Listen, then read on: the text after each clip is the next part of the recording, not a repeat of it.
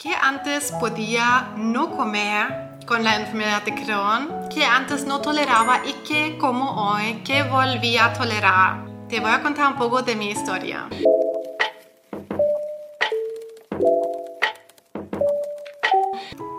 Tal vez ya conoces mi historia o tal vez no. En el 2015 me diagnosticaron la enfermedad de Crohn, enfermedad crónica, digestiva, autoinmune, una enfermedad inflamatoria intestinal con la que llegué hasta una cirugía en el hospital en la que me cortaron 12 centímetros de mi intestino.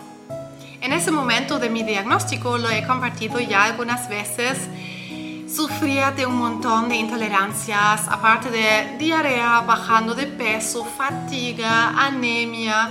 Fue de verdad un periodo muy, muy, muy doloroso. En los meses antes de llegar a mi diagnóstico, cuando empezaron mis dolores abdominales, dejé de tolerar muchísimos alimentos. Es decir, todo me empezó a caer mal. Me recuerdo incluso de un episodio, o sea, del justo antes de la cirugía, que tuve dolor constante. Eso hoy, cuando hablo con mis pacientes, que soy nutricionista enfocada en digestión, hoy me dediqué a esto, cuando hablo a mis pacientes y me cuentan que hay un dolor constante, que de verdad no para, que es 24/7 sin altibajos, esto es muy una señal muy alarmante, digamos. Eso en mi caso también fue así y tuve una estenosis eh, con fístulas que después necesitaba cirugía. Después, sin embargo, nunca más sentí estos dolores. Sí sentí, por supuesto, dolores abdominales de vez en cuando, pero nunca así de constantes. Fueron constantes pero leves, como que nunca pararon. Eso fue, y especialmente después de las comidas se pusieron aún más fuertes. Es una señal un poco preocupante. Tuve también alimentos que me cayeron peor que otros alimentos. Y también hablo mucho sobre esto, que eso en mi caso fueron por supuesto, como para muchos, las legumbres, porotos, frijoles, garbanzos, lentejas grandes para mí fueron la cebolla, o sea, la cebolla fue mi intolerancia más fuerte.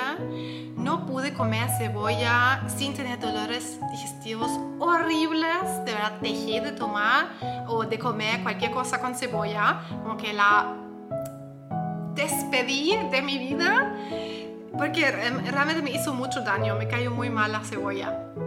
Igual que todo tipo de ultraprocesados que contenía como ingredientes artificiales, fritos, saborizantes, me cayeron mal, los lácteos con leche, todo tipo de cosas con leche, pero también repollo, col, a ver si olvidé algo, aparte de la soya. La soya era lo que más me costó identificar que fue una intolerancia que tenía porque no comí realmente cosas con soya, pensaba, hasta que me empecé a preguntar por qué todo tipo de chocolates me cayeron mal. En ese momento estaba viviendo en Chile, eh, donde después empecé con Sana tu colon y cada vez que comí chocolate me cayó mal. Pero después empecé a estudiar listas de ingredientes porque como, me interesaba mucho la nutrición, ¿cierto? Por eso también me formé después como nutricionista. Estaba muy interesada en ver qué hay dentro de mis comidas que me hace tanto daño y descubrí cuando comparé listas de ingredientes que todos los chocolates que me cayeron mal tenían como factor común la lecitina de soya. Si a ti te cae mal el chocolate, eso no tiene, no tiene que ser tu caso. O sea, hoy tengo bastante experiencia con eso y puedo decir que todos los pacientes tienen diferentes tolerancias.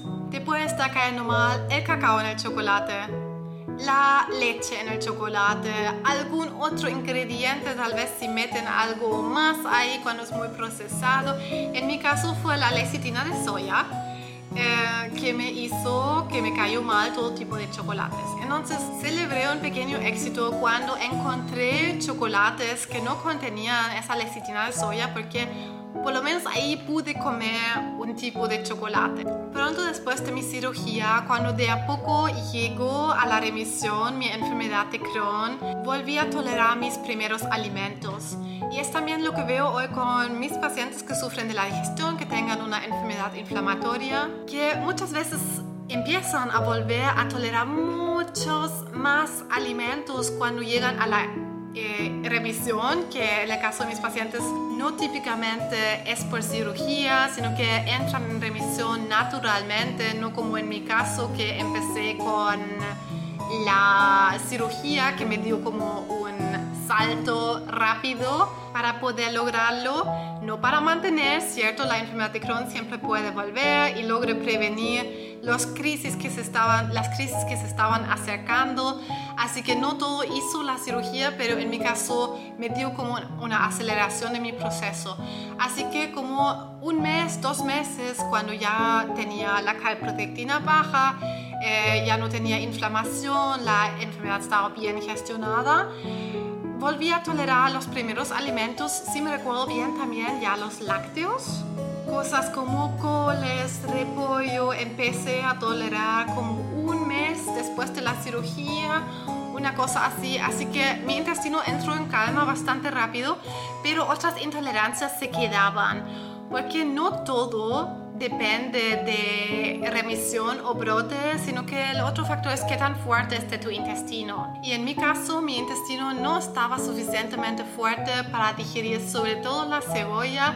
Las legumbres también me demoraron unos meses más, pero fueron más rápidos que cebolla y lecitina de soya que mencioné antes, que de verdad fueron mis grandes encadenantes.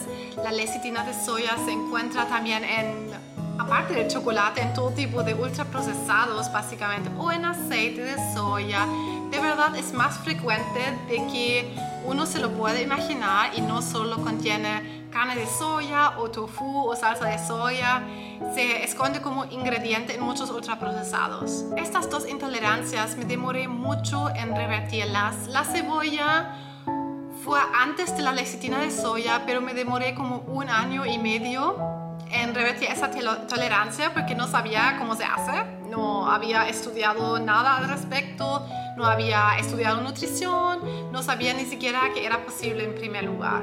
También me despedí de todo tipo de productos a base de soya, creo que me demoré como medio año más después de la cebolla. Eh, hasta que compré un poco de carne de soya para ver qué tal y estaba preparada que me iba a hinchar, pero no me hizo nada. Y ahí sabía que también revertí esa tolerancia. Si ahora te preguntas, entonces, ¿qué intolerancias tienes hoy con la enfermedad de Crohn? Ninguna.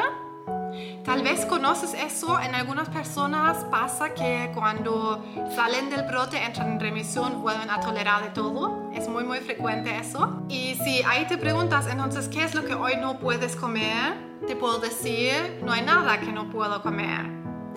Así que la verdad, ¿qué tanto cuidado tenemos que llevar ahí con las enfermedades, con la alimentación? O sea, mientras por supuesto me nutro, todavía soy nutricionista, me, me, gusta la alimentación, me gusta nutrirme y quiero por supuesto mantener mi intestino fuerte, que no significa que nunca puedo tener un brote de Crohn, porque el brote de Crohn tiene también muchos otros asociados que tienen más que ver con la mente puedo por lo menos comer libremente sin que algo me caiga mal. Y esa es la meta que tengo también con mis pacientes.